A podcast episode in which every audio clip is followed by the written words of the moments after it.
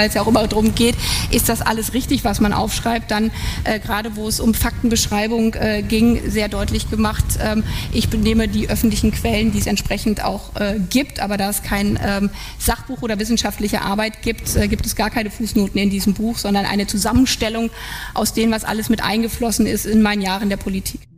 Annalena Baerbock mit ihrer Erklärung für die Copy-and-Paste-Passagen in ihrem Buch Jetzt, wie wir unser Land erneuern. Offenbar ein Schnellschuss. Offenbar hat entweder sie oder ein Ghostwriter oder der Ullstein Verlag oder alle zusammen die Reaktionen unterschätzt. Die Grünen sagen, dunkle Mächte wollen uns jetzt beschädigen.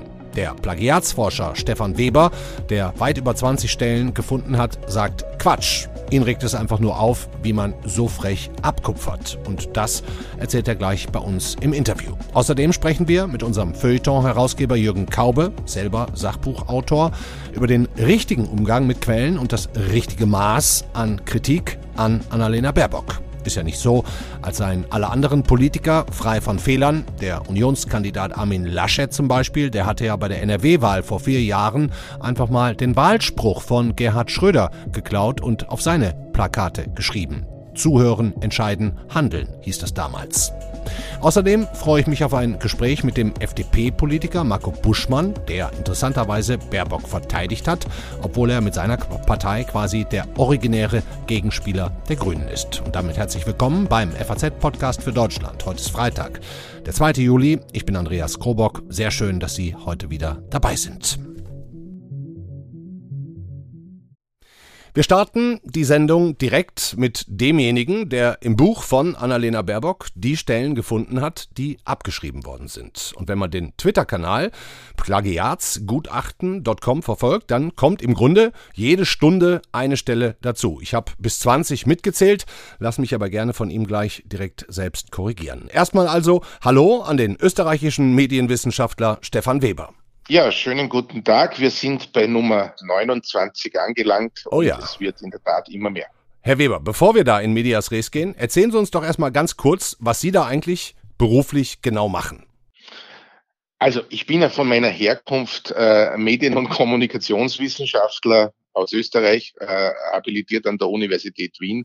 Ja. Ich beschäftige mich ja wissenschaftlich mit diesem Thema Plagiat. Es wird jetzt oft in den Medien ein bisschen so dargestellt, als wären da dunkle Mächte oder politische Auftraggeber dahinter. Das ist alles so völliger Nonsens. Ghostbusters, ne? Äh, Plagiatsjäger. Naja, das ist eine, das ist ja eine, ein Begriff. Es gibt äh, den Plagiatsjäger, es gibt den Fake News Jäger, es gab in Österreich einen Pornojäger.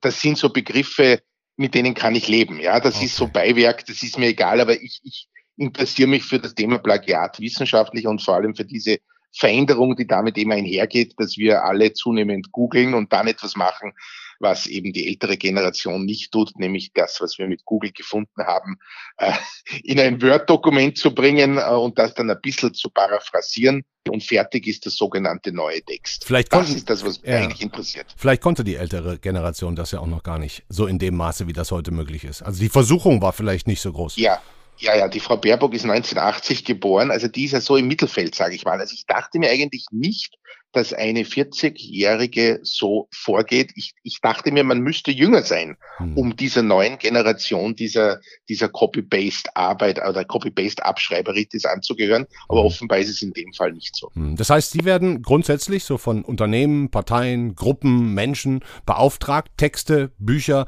nach Urheberrechtsverletzungen zu durchsuchen. Nein, fast nie von Unternehmen, fast nie von Parteien, eigentlich so gut wie nie von Parteien. Gibt es nicht einmal eine Handvoll äh, Leute, die mich da engagiert haben. Warum?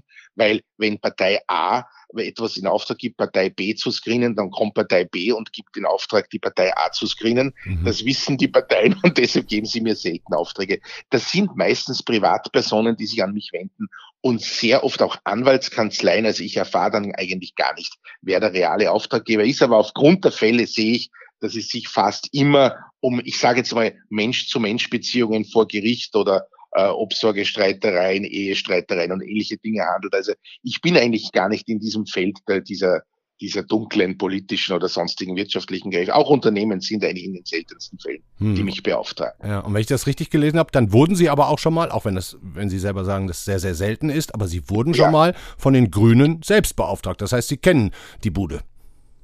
Genau, das sind, das sind, das, das sind diese wenigen Ausnahmen, wie ich gesagt habe. Es war einmal die Grüne Partei in Österreich, die habe ich beauftragt, die Doktorarbeit des damaligen EU-Kommissars Johannes Hahn zu überprüfen. Und vor zwei Jahren waren es die Grünen, aber auf EU-Parlamentsebene, die eine Studie äh, über Plagiate in einem Behördenbericht mitfinanziert haben. Also zweimal hatte ich bisher immer mit äh, grünen Parteien äh, Berührungspunkte. Mhm. Und damit auch das vielleicht direkt nochmal ganz klargestellt ist, es ist jetzt nicht so, als seien Sie schon äh, qua Natur ein Wähler der Rechten, sondern die Grünen sind Ihnen, das habe ich auch mal gelesen, gar nicht grundsätzlich unsympathisch eigentlich. Also Sie haben keine Rechnung mit denen offen, nichts dergleichen. Aber Quatsch. Der, der Auftrag, dieser EU-Auftrag war hochprofessionell. Das war eine super spannende Zusammenarbeit übrigens mit der Umweltschutzorganisation Global 2000 habe ich es dann durchgeführt. Wie gesagt, die Grünen waren Auftraggeber. Da gibt's keine offene Rechnung. Im Gegenteil, mir sind da viele Positionen sehr sympathisch. Und äh, ist aber jetzt auch nicht so, dass ich jetzt äh, da, da trauern würde, dass das jetzt passiert ist. Ja, mhm. äh, mich interessiert der Fall Baerbock völlig unabhängig äh, von der politischen Couleur. Ist mir völlig egal. Mich interessiert, wie dieses Buch entstanden ist und warum hier sozusagen unter dem Deckmantel der Alleinautorschaft aus dem Internet äh, abgekupfert wurde. Das interessiert mich. Hm. Dann lass uns doch mal jetzt zu diesem Buch kommen. Also es, der Titel lautet Jetzt, wie wir unser Land ja. erneuern. Ähm, ich ich, ich habe es richtig verstanden. Sie sind nicht dazu beauftragt worden, in diesem Buch nach Fehlern zu suchen. Das war Ihr eigener ja. Antrieb. Genau, genau. Es war zuerst die Diskussion über diese Falschangaben, Übertreibungen, Frisierungen im Lebenslauf. Das hat mich neugierig gemacht. Zu dem Zeitpunkt wusste ich ja gar nicht, dass ein Buch kommt. Dann habe ich in der Tat beim äh, bekannten Online-Riesen habe ich gelesen, ah, schau her, da kommt ja sogar ein Buch von der Frau Baerbock, habe ich natürlich sofort bestellt. Mhm. Und dann ist es für mich so eine Routine-Sache, äh, dass ich das einfach äh, mit meiner Plagiatsoftware Turnitin, das ist jetzt äh, sozusagen nicht die Werbung hier in, in Ihrem Podcast, das ist auch eine allgemein bekannte Software, mhm. so bekannt wie die Lernplattform Moodle oder so, verwenden übrigens fast alle deutschen Universitäten mittlerweile, verwendet alle verwenden alle deutschen Universitäten mit, mittlerweile. Und mit dieser Software Turnitin habe ich dieses Buch überprüft und ich habe dann sofort gesehen, wenn ich einige Stellen finde, und die Software findet immer nur eine kleine Schnittmenge, ja, die findet nicht äh, Medientexte, die hinter einer Bezahlschranke sind und so weiter. Mhm das weist auf mehr hin. Also das war mir dann schnell klar. Und seit ich jetzt gestern gesehen habe, aha, okay, da wurde von einer Nachhaltigkeitswissenschaftlerin abgeschrieben, da wurde von einem Referenten für erneuerbare Energien abgeschrieben und jetzt seit heute in der Früh, die Frau Baerbock hat sogar vom Jürgen Trittin selbst abgeschrieben. Dann ja. ist mir jetzt langsam das Muster klar geworden und der Verdacht, dass hier womöglich der gesamte Text, der nicht biografischer Natur ist, also der nicht von diesem Kollegen stammt, so entstanden ist, dass er zusammengeschustert, zusammengegoogelt und umgeschrieben wurde. Ich halte das moralisch für zutiefst verwertlich, aber ich führe gern eine Diskussion mit einer Frau Baerbock oder der, der, der tatsächlichen Verfasserin oder dem tatsächlichen Verfasser dieser Passagen, weil es ist durchaus möglich, dass ein Vertreter dieser Copy-Paste-Generation sich dessen gar nicht bewusst war, dass man hier den Plagiatsvorwurf erheben kann. Da sind wir dann in einer sehr interessanten Diskussion. Hm. Ähm, vielleicht nochmal, Sie haben gerade eingangs gesagt, wir sind jetzt bei 29 Stellen, die Sie gefunden haben. Ja. Das ist auch sicher, ne? Also da ist jetzt nicht so, da kann es zufällig sein, dass genau, einfach das mal eine gleiche Formulierung. Richtig. Mhm. Ja, ja das sind, das sind, äh, so wie ich wirklich sagen muss, von mir verifizierte Stellen, äh, wo ich nicht sage, okay, das ist ein Verdacht und dann muss ich noch nachgehen und habe ich in mehreren Quellen gefunden. Mein Kriterium ist immer, dass ich die, die Wortkettenübereinstimmung nur im Original und bei der Frau Baerbock finde und an keiner dritten Stelle. Ja, mhm. das ist wichtig. Also ich finde dann auch, wenn ich es mit Google rekonstruiere, ich wende ja dieselben Techniken dann an. Das ist ja leider so in der Digitalisierung oder Gott sei Dank so, je nachdem, wie man sieht. Ja, äh, sehe ich dann, okay, das war nur bei Baerbock und drei Monate vorher bei jemand anderem. Ja, und okay. dann ist es klar, dass es abgeschrieben wurde. Dann hören wir uns jetzt mal die vielleicht aktuellste Stelle an, ähm, in der Annalena Baerbock von Jürgen Trittin abgeschrieben haben soll. Jürgen Trittin schreibt, Europa muss seine Defizite in der IT-Industrie beheben. Das fängt damit an, dass deutsche Polizeien die Bilder ihrer Bodycams nicht mehr bei Amazon in der Cloud speichern und die Bundeswehr ihre Daten nicht bei Microsoft.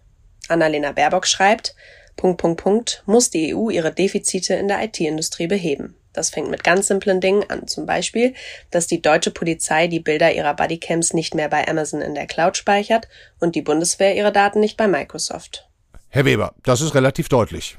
Das ist eindeutig, weil wenn es kann jetzt jeder sozusagen ihrer Hörer diese Stelle googeln oder eine Wortkette googeln und wird dann sehen, okay, das war im Jahr 2019 oder 2020 bei Tridin mhm. und das ist jetzt im äh, ersten Halbjahr 2021 bei Baerbock. Mhm. Damit ist es ein Plagiat. Und, und ist es nun so, äh, so ähnlich wie in der Vergangenheit zum Beispiel bei Karl Theodor zu Guttenberg, wir erinnern uns, oder zuletzt Franziska Giffey mit der, mit der Doktorarbeit, ist das tatsächlich ein Plagiat, also eine echte Urheberrechtsverletzung oder gibt es da auch noch juristische Unterschiede? Absolut. Da, da ist sogar ein ganz wesentlicher Unterschied äh, der Plagiatsvorwurf geht über die Urheberrechtsverletzung hinaus. Das okay. ist ganz wichtig. In diesem Fall ist es so, äh, wenn es einen äh, Plagiatsvorwurf gegenüber einem Möbelstück oder einem Haus gibt, dann muss es ja auch einen Plagiatsvorwurf gegenüber einem Sachbuch geben können. Ja. Äh, es spricht ja überhaupt nichts dafür, dass ich jetzt ausgerechnet das Sachbuch ja, aus dem Plagiatsstreit, wie es so schön heißt im Recht, herausnehme, nur weil wir halt jetzt über ein Sachbuch diskutieren. Ich habe dieses Argument schon verstanden. Da ja. wird aber ein Kategorienfehler gemacht.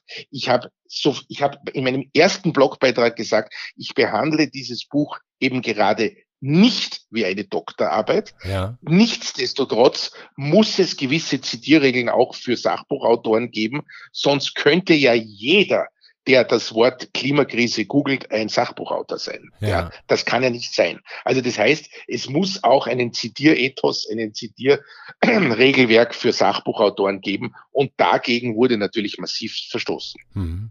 Sie sind sich im Klaren darüber, was Sie mit Ihrer Arbeit da möglicherweise für die Kanzlerkandidatur von Annalena Baerbock anrichten, in Anführungszeichen.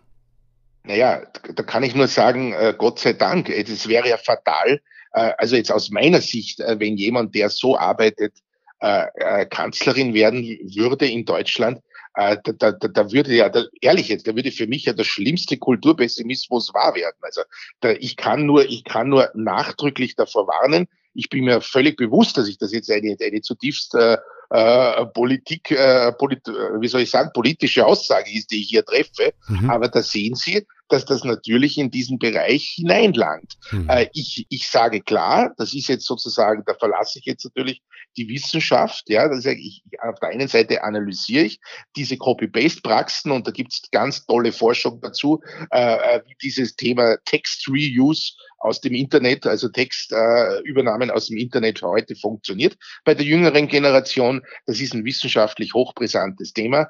Äh, das ist der eine Aspekt, aber der andere Aspekt ist, dass ich sage, bitte keine Copy-Paste-Kanzlerin. Sorry, mhm. das will ich nicht. Und das ist, äh, das ist absolut für mich eine Kampfansage. Dazu stehe ich auch. Mhm. Wenn Sie jetzt sagen, Sie haben jetzt 29 Stellen bisher gefunden, haben Sie vielleicht mal einen Vergleich zu uns, wenn Sie jetzt äh, in anderen Sachbüchern oder Doktorarbeiten suchen, wie ist diese Zahl 29 einzuordnen?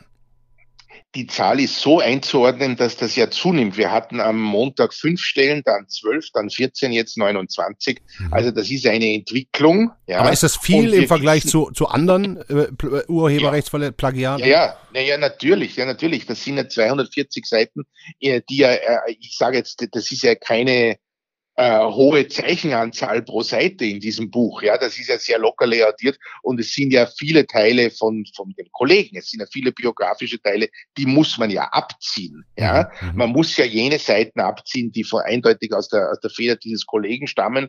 Äh, das kann man stilometrisch im Übrigen mittlerweile sehr gut unterscheiden. Äh, also was ist nicht Kollege, was ist Kollege? Ja, mhm. und es, es geht ja um diese, diese Teile des Buchs, die nicht vom Kollegen sind, wenn man jetzt sich für eine quantitative Angabe oder einen Prozentsatz interessieren würde, dann muss man ja von diesen Seiten ausgehen. Und ich glaube, dass wir da noch auf eine sehr, sehr hohe Zahl, also wir, die, die hoffentlich dann suchen, mitsuchen, äh, in den nächsten Tagen und Wochen kommen werden. Äh, das ist natürlich jetzt auch ein bisschen mein Wunsch, dass man das möglichst flächendeckend rekonstruieren kann, mhm. was hier passiert ist. Aber ich halte das jetzt schon für viel mehr als, sage ich mal, einen Hinweis oder einen Verdacht auf ein umfassendes Plagiat. Das geht einfach jetzt schon in die Richtung umfassendes Plagiat. Mhm. Jetzt kann es natürlich durchaus möglich sein, dass Annalena Baerbock große Teile gar nicht selber geschrieben hat. Ne? Das ist ja auch Standard Richtig. und Usus, dass Ghostwriter engagiert werden, auf die man sich dann als Politiker verlassen muss. Es könnte ja jetzt auch sein, dass Richtig. ihr größter Fehler am Ende gewesen ist, das nicht ausreichend kontrolliert zu haben und sich einfach auf den oder Absolut. die Falschen verlassen zu haben. Wie gehen wir denn das damit um? Genau, genau, genau so ist es. Es gibt diese beiden Erklärungsmöglichkeiten. Entweder sie hat es selbst gemacht, dann ist sie eben, wie ich gesagt habe, wirklich persönlich sozusagen eine Angehörige dieser Copy-Paste-Generation, die mir missfällt, oder sie hat einen Mitarbeiter vertraut, ja, mhm. der das, der eben Angehöriger vielleicht auch jünger, jünger ist als die Frau Baerbock und der so arbeitet, für den oder die das auch normal ist, dass ich eben zu einem Thema äh, Stichwörter google, dann das in ein Word-Dokument bringe, dann das umschreibe und fertig ist das Buchkapitel, mhm. wenn ich das mal ein bisschen so salopp formulieren darf. Gerne, ja. äh, aber dann, dann, dann hat eine Qualitätssicherungs Maßnahme gefehlt. Das ist ganz wichtig. Auch dann trägt die Frau Baerbock die Endverantwortung. Mhm. Wenn es dann gewissenhaft ist, dann, sie muss ja nicht selber die Plagiatsoftware anwerfen, aber sie müsste dann ja zumindest wieder einen Mitarbeiter haben, wenn sie es denn schon an einen weiteren unbekannten Ghostwriter ausgelagert hat, der dann wiederum das Qualität sichert. Und das sage ich Ihnen jetzt, äh, jede Ghostwriting-Agentur im Internet bietet genau das an. Das ist nämlich das A und O des Ghostwritings, mhm. dass am Schluss eine Plagiatsprüfung stattfindet. Und dass die unterblieben ist, ist eine unglaubliche Fahrlässigkeit von der Frau Baerbock, wenn es eben jetzt jemand anderer war. Und ebenso, muss ich ganz klar sagen, eine unglaubliche Fahrlässigkeit des Ulstein Verlags. Das geht im Jahr 2021 natürlich gar nicht, mhm. ja, dass ich bei jemandem, dessen Lebenslauffrisierungen seit Anfang Mai in Diskussion sind. Man muss sich das einmal vorstellen. Äh, Ende Juni ein Fachbuch äh, äh, publiziere, in dem sowas drinnen ist. Ja, sagen Sie mal, dann, dann sind ja auch im Ulstein Verlag schon Leute äh, für die das okay ist oder die vielleicht gar nicht auf die Idee gekommen sind, dass man das als Plagiat werten könnte, mhm. dann haben wir es hier genau mit dieser kulturellen Veränderung zu tun. Äh, da sind wir wieder bei dem Thema, das mich wissenschaftlich interessiert. Mhm. Ich möchte, ich würde mir auch wünschen, dass wir die Debatte in diese Richtung führen. Mhm. Dann sage ich herzlichen Dank, Stefan Weber, österreichischer Medienwissenschaftler. Sehr interessant, ja. was Sie erzählen. Bin gespannt, wie die Sache weitergeht. Beste Grüße. Ebenfalls. Tschüss. Das sind oder waren ziemlich deutliche Worte und auch Vorwürfe von Stefan Weber in Richtung Annalena Baerbock, auch in Richtung ihres Ghostwriters und ihres Verlages Ulstein. Wie gehen wir jetzt damit um? Dass es die politische Gegenseite ausschlachtet, zumindest manche, liegt auf der Hand. Dass es Medien nutzen für große Schlagzeilen, ebenso. Aber an welcher Stelle geht es vielleicht zu weit? Annalena Baerbock hat niemanden umgebracht und auch kein Kapitalverbrechen begangen. Und deswegen bin ich jetzt schon gespannt auf die Einordnung unseres Feuilleton-Herausgebers und sage Hallo Jürgen Kaube. Hallo. Herr Kaube, Sie haben ja selber auch schon einige Sachbücher geschrieben. Gestern zum Beispiel wurden Sie ähm, für Hegels Welt mit dem Deutschen Sachbuchpreis ausgezeichnet. Erstmal Glückwunsch dazu. ähm, da wird es ja durchaus auch häufiger vorgekommen sein, dass Sie allgemein Bekanntes auch mit unterbringen. Ne? Wie machen Sie das denn? Was ist da in Ihren Augen der richtige Weg? Naja, wenn man so Dinge meint, wie ich nehme mal etwas aus dem, aus dem äh, Övre von Frau Baerbock, dass sie im Tagesspiegel liest, in der Nacht vom 2. auf den 3. Mai äh, peitschte der Wirbelsturm mit Böen bis zu 240 Stundenkilometern durch irgendeine Landschaft. Ähm, dann gibt es zwei Möglichkeiten. Entweder man ist so in die Formulierung äh, verliebt oder findet die so gut, die Formulierung selbst, ja. äh, dass, man, dass man sie übernimmt und dann macht man eine Fußnote. Oder man sagt, es kommt nur auf den konkreten Inhalt an, also auf den 2. und 3. Mai und auf den Wirbelsturm und, und die Geschwindigkeit, dann formuliert man es um. Hm. Ja, und das ist ja nicht, das ist ja nicht schwer und das verwundert eigentlich ein bisschen bei dem Vorgang, dass, ähm, wie soll man sagen, die eigentliche Sünde scheint mir Faulheit zu sein. Also, dass man einfach sagt, ach nee, ich übernehme das einfach und, und, und sich nicht die Mühe macht, den Satz umzustellen oder äh, anders anzusetzen oder die Informationen auf eine andere Weise zu verwenden. Mhm. Nun muss man dazu sagen, äh, es ist ja jetzt so eine Debatte über die Gattung geworden. Also ist das ein Sachbuch? Jetzt hat sie es gerade verneint. Sie hat es auch schon mal bejaht. Und, bei der ähm, Vorstellung hatte sie es bejaht, glaube ich. Ja, genau. Bei der Vorstellung hatte sie es offenkundig bejaht. Ähm, das macht es zu einem anderen Fall als, als die Fälle Gutenberg und Giffey, wo es sich ja um Qualifikationsschriften han handelte und wo auch das, äh, also zumindest im Fall Gutenberg, der Umfang der Plagiate einfach so grotesk hoch war, dass es dann doch ein anderer Fall ist. Jetzt ist die Frage, wenn eine Politikerin eine Art Quasi-Sachbuch, eine Programmschrift oder wie man das nennen soll, schreibt, ähm, so ist sie dann auch verpflichtet, ähm, sich diese Mühe zu geben, äh, äh, entweder mit Verweisen oder mit Umformulierungen das zu machen.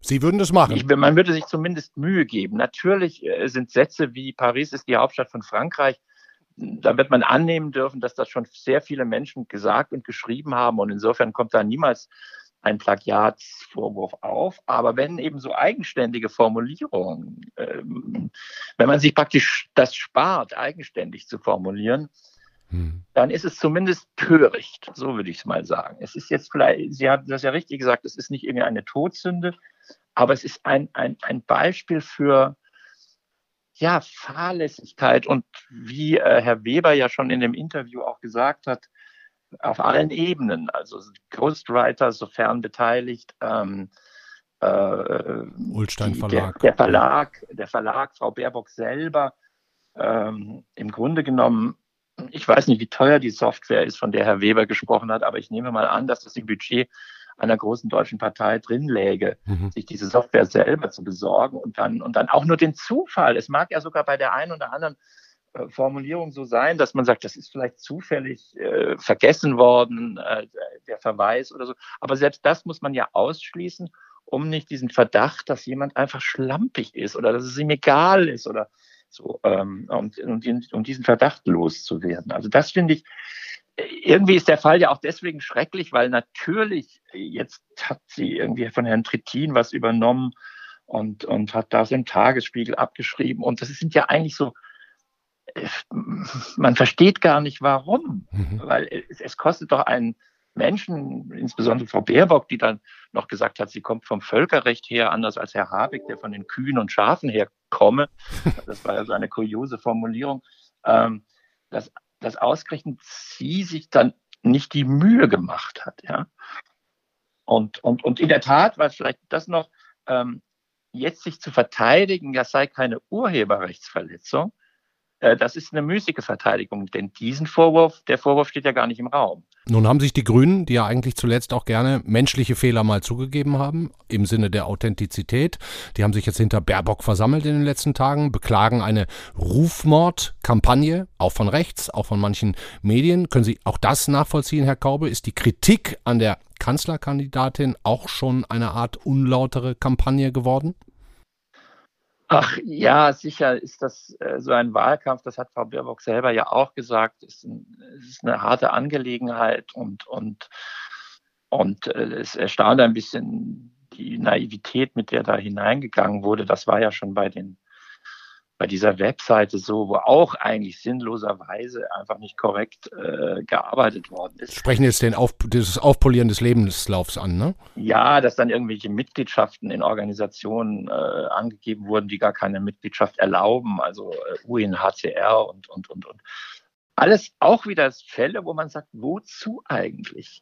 Das ist ja jetzt nicht die große Show. Die hat ja jetzt nicht irgendwie äh, verdeckt, dass sie jahrelang irgendwas ganz Schlimmes gemacht hat oder so. Das sind alles, alles so kleine, ah, fast würde man sagen, langweilige Fehler. Mhm. Äh, und natürlich hat sie sich das jetzt ein bisschen addiert. Und das könnte natürlich der Grund dafür sein, dass die Grünen jetzt als Partei nicht gesagt haben, äh, sie, sie, sie, sie entschuldigt sich wieder dafür und sagt so, weil wenn man sich dreimal hintereinander für Schlampigkeit entschuldigen muss, hat das das Problem, dass Wähler sagen könnten, na dann, die ist einfach schlampig.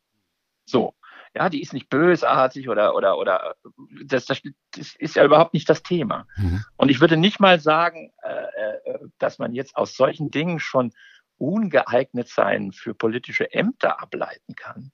Aber es bleibt halt so ein blöder Geschmack übrig, dass man sagt, wozu denn das alles? Hm. Diese Naivität ist natürlich dann etwas, dass man sagt, na ja, ähm, möchte man, möchte man das mit ähnlicher Naivität dann, ich weiß nicht, irgendwelche Verhandlungen bei der EU geführt werden und so. Hm. Und das ist natürlich jetzt das große, das große Problem. Also eine Tragikomödie, dass das dann äh, eventuell an so einer Nachlässigkeit, äh, einer solchen überflüssigen Nachlässigkeit scheitern könnte. Dankeschön, Jürgen Kaube, Herausgeber im Feuilleton bei der FAZ. Sehr gerne, danke.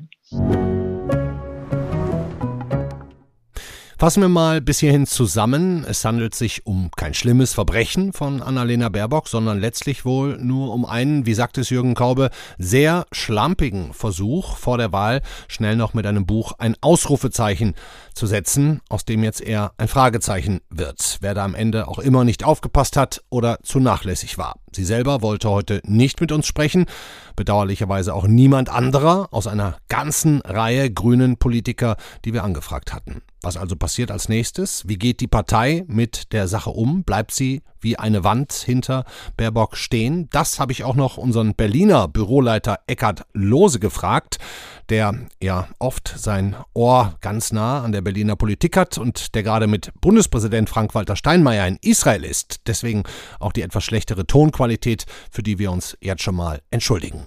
Jetzt kam gerade die Nachricht, dass die übliche Pressekonferenz am nächsten Montag, wie sonst die Parteivorsitzenden machen, nicht von Frau Baerbock, sondern vom Bundesgeschäftsführer abgehalten wird.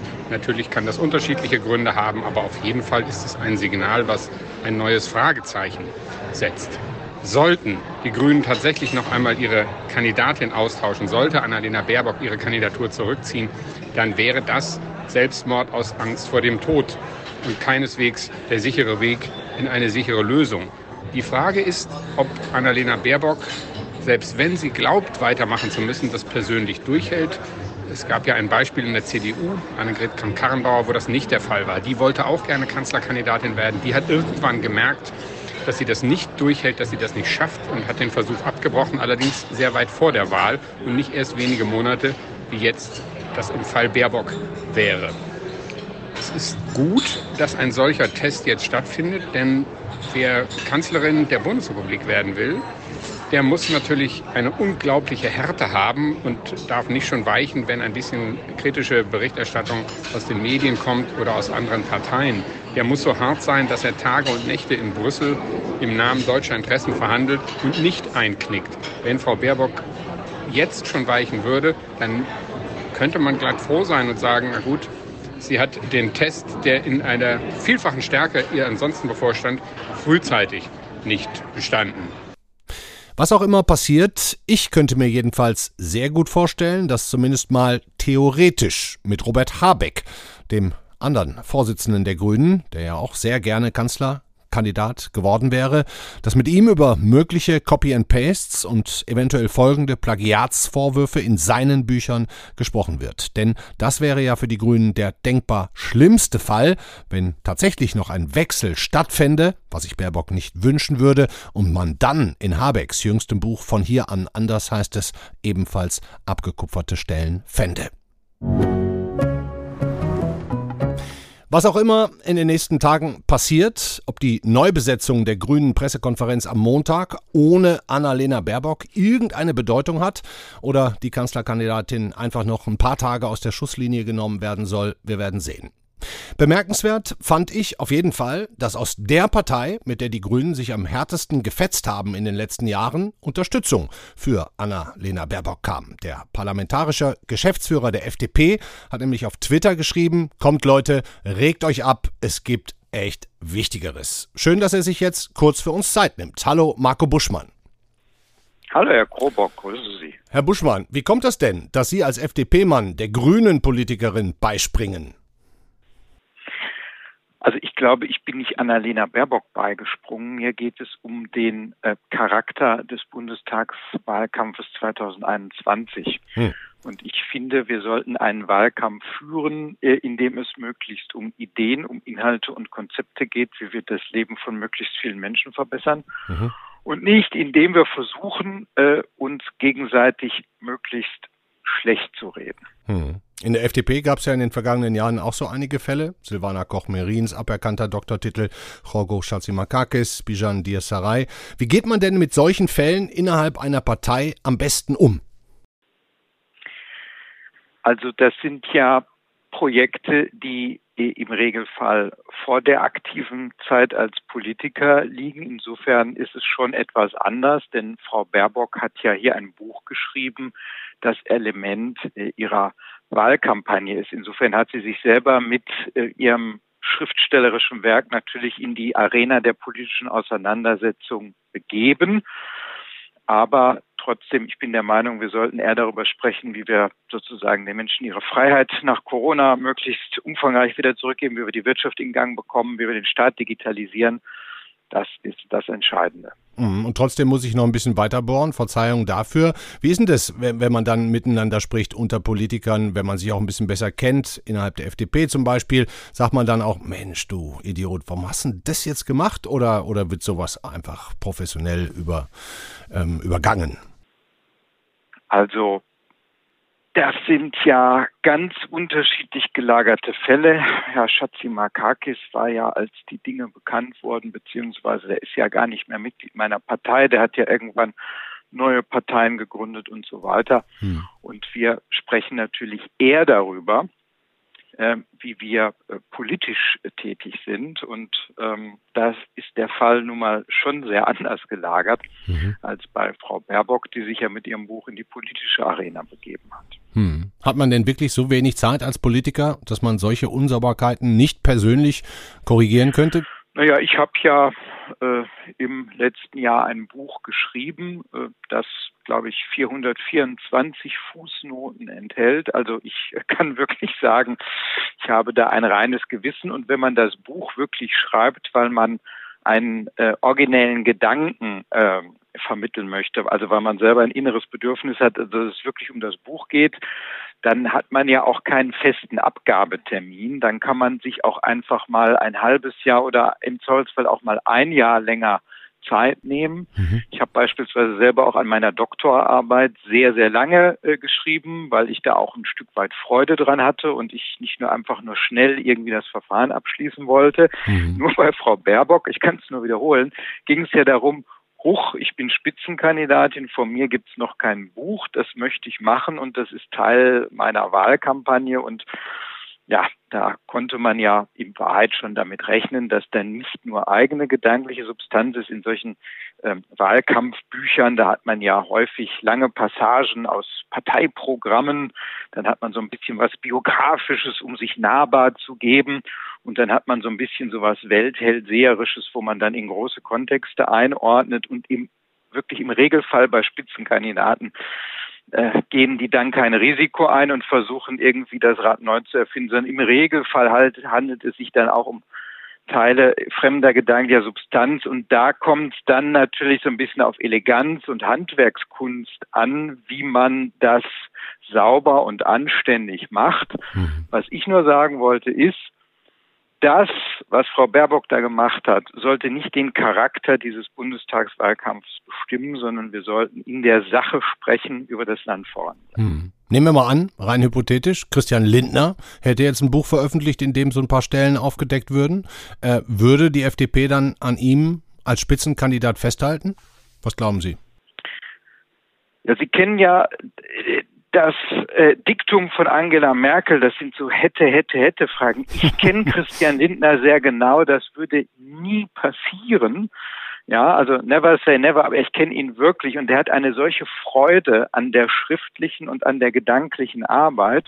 Hm. Äh, das sind so hätte, hätte Fragen, die sind so unrealistisch, da muss man eigentlich keinen Gedanken drauf verschwenden. Hm. Sie als FDP haben in diesem Jahr mit, mit den Dingen, die Sie gemacht, gesagt und getan haben, eigentlich ganz gut gepunktet bei den Wählern. Wenn man mal so auf die ähm, Sonntagsfragen schaut, ähm, dann scheint der Ruf nach Freiheit ähm, doch tatsächlich den Nerv vieler zu treffen. Was ist Ihr Ziel für die Wahl im September, wenn es richtig gut Wir läuft? Wollen so ja, klar. Wir wollen so stark werden, dass man keine seriöse Regierung ohne die FDP bilden kann, denn dann haben wir die Gestaltungsmacht, um das Land zum Besseren zu verändern. Und das ist es ja, wofür wir antreten. Und auch mit den Grünen zusammen, theoretisch? Wissen Sie, das Entscheidende ist, dass wir einen Gestaltungshebel in Hand haben, dass man nicht ohne uns kann. Und dann werden wir mit unseren Partnern, und es ist nach Lage der Dinge natürlich nicht unwahrscheinlich, dass die Grünen dabei sind. Also man kann ja über Schwarz-Gelb nachdenken, man kann über Jamaika nachdenken. Einige denken über noch andere Konstellationen nach, aber äh, das kann passieren. Und dann ist eben entscheidend, dass wir einen Hebel in der Hand haben, um an den entscheidenden Stellen unsere äh, unsere Handschrift äh, zu hinterlassen. Sprich bei Wirtschaft und Finanzen. Wahlkampf aber auch bei der Modernisierung des Staates und natürlich auch bei den Rechtsstaatsthemen. Sie hatten vorhin erwähnt, äh, Corona hat ja zu den tiefsten Grundrechtseinschränkungen in der Geschichte dieses Landes geführt, hat zu einer Verschiebung auch der Gewaltenteilung zugunsten der Exekutive geführt. Das sind Themen des Rechtsstaatsliberalismus, die uns wichtig sind und äh, wo wir natürlich auch das Land wieder in den Normalzustand zurückführen wollen. Dankeschön, Marco Buschmann, parlamentarischer Geschäftsführer der FDP. Danke fürs Gespräch. Ja, tschüss, Herr Krobok. Ja, das war der FAZ-Podcast für Deutschland an diesem Freitag, den 2. Juli. Jetzt steht erstmal das Wochenende bevor. Ich bin sehr gespannt, wie die Grünen am Montag auf ihrer turnusmäßigen Pressekonferenz auf die Angelegenheit reagieren werden. Ich bin noch gespannter, ob Annalena Baerbock bereit ist, Fehler auch hier doch nochmal einzusehen und klar zu machen, möglicherweise auch deutlich zu sagen, wer dieses Buch tatsächlich für sie geschrieben hat und wer da möglicherweise nicht deutlich genug auf diese ähm, unzureichenden Quellenangaben geschaut hat. Denn eigentlich ist es, da muss man ehrlich sein, kein großes Drama. Es ist halt nur die Frage, wie man damit umgeht jetzt. Ja, das war's für heute. Haben Sie ein schönes Wochenende. Bis Montag, da sind wir wieder für Sie da.